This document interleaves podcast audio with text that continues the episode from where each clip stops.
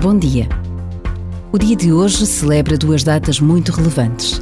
É dia de São João, uma festa celebrada por todo o país, mas que no Porto ganha uma outra dimensão.